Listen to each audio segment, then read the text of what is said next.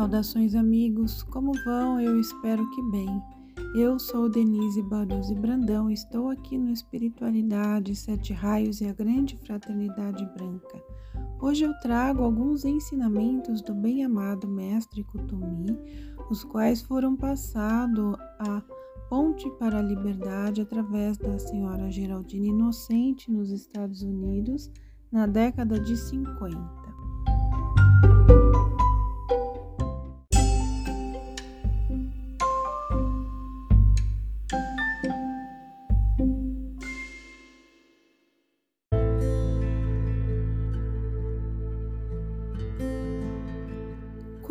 A vantagem de pertencer a um grupo de emanações de vida abnegadas ao serviço espiritual, se entre seus componentes várias vezes surgem atritos, pondo em perigo a harmonia e a paz pessoal?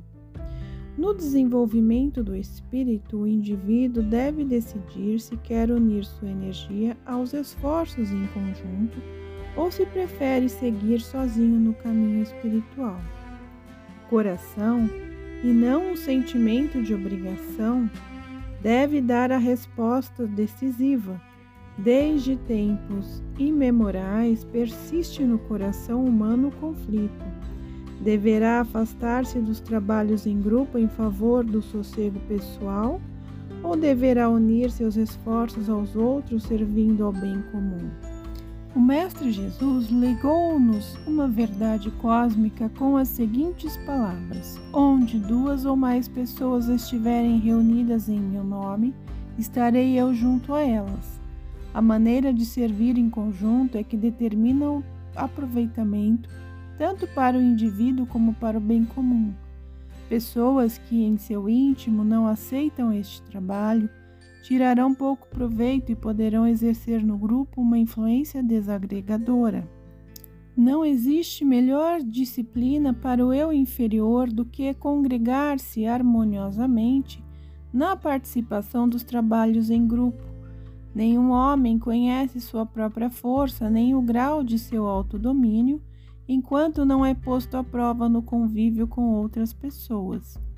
Pois assim como ele não é perfeito, as outras emanações de vida também não o são. Porém, se a consciência individual efetivamente se une a uma associação ou grupo espiritual que foi fundado com a finalidade de servir e reverenciar a Deus, cabe a esta consciência aceitar a responsabilidade de participar das atividades do grupo com a máxima harmonia pessoal com tolerância, sabedoria, entusiasmo, fé e senso de união. Assim, por meio do seu próprio esforço e contemplação, poderá fazer ressurgir a presença divina. Posso apenas repetir as palavras de um homem sábio que outrora trilhou os caminhos deste mundo. O traje e a tonsura ajudam pouco. A mudança de modo de viver e o domínio dos vícios e paixões são o que torna um homem perfeito e realmente religioso, semelhante a Cristo. O raio ao qual se está ligado os hábitos de certas atividades religiosas ao longo dos séculos guardados no seu corpo etérico, a raça a qual ele pertence, as circunstâncias de sua vida terrestre atual, são fatores determinantes nas religiões espirituais dos indivíduos entre si. O caminho de um discípulo decidido leva-o a entrar em contato com um grupo que lhe dá a oportunidade de servir. O indivíduo voluntarioso que sempre está à procura da relva mais verdejante além da cerca continuará sua procura até reconhecer que a paz, a tranquilidade e a capacidade de servir mutuamente não dependem das ações e reações dos outros porém dependem de seus próprios aborrecimentos internos e externos.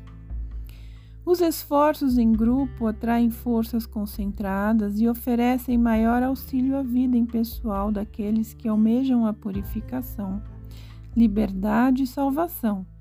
Existem pessoas que voluntariamente se oferecem para fazer parte integrante de grupos, convertendo-se em centros de forças magnéticas de atração e radiação e, simultaneamente, prontificaram-se para assumir a responsabilidade de uma parte do karma desencadeado por forças invisíveis negativas que motivaram certas reações, retardando o progresso humano.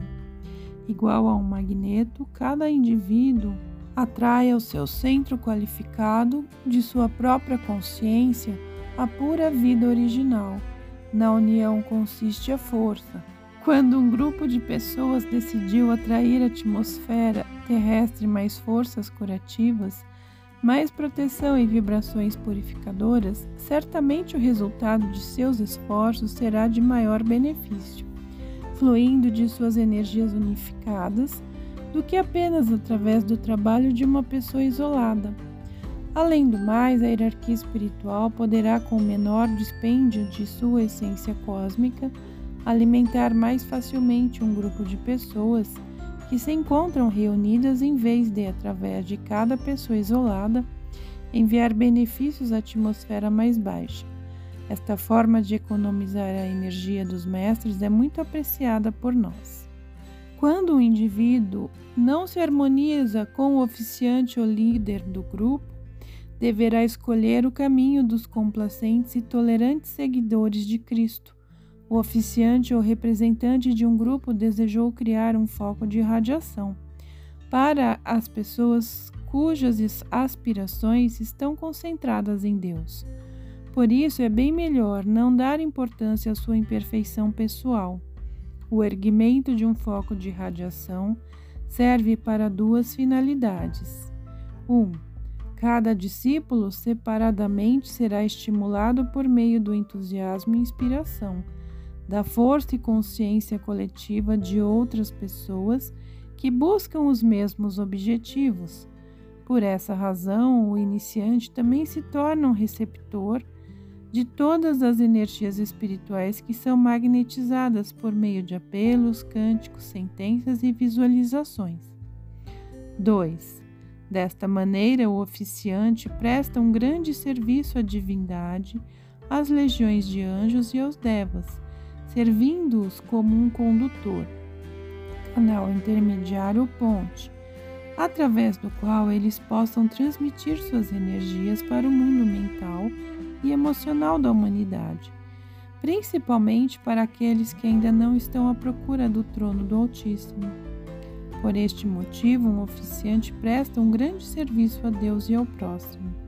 Ele se empenha em resgatar seu próprio karma se o professor quisesse esperar até atingir a sua perfeição e somente então transmitir seus conhecimentos, seu entusiasmo, sua fé e luz espiritual, nós não teríamos neste mundo de forma nenhum representante.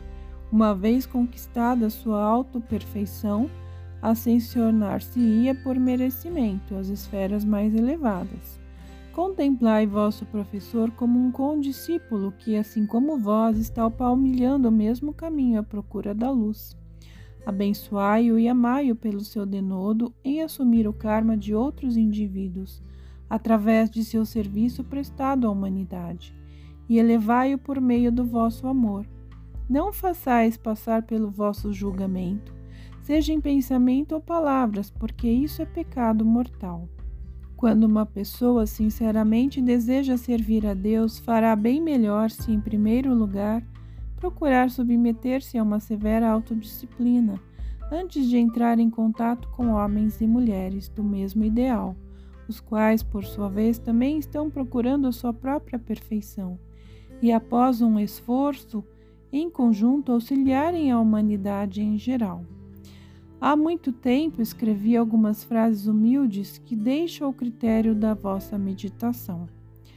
Deus, fazei de mim um canal de vossa paz. Lá onde existe o ódio, fazei de mim o um mensageiro do vosso amor. Onde reina a injustiça, deixai que eu leve o bálsamo do vosso perdão. E então, em toda parte onde haja discórdia, deixai que eu leve vossa harmonia. Onde o erro impera, fazei-me o mensageiro da vossa verdade. Deixai que eu substitua a dúvida pela vossa fé, e em lugar do desespero coloque vossa esperança.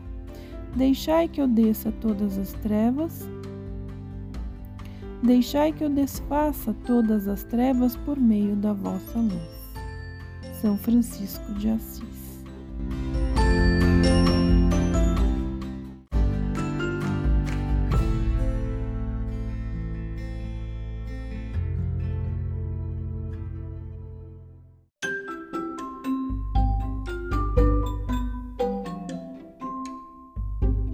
Bem, eu espero que tenham gostado.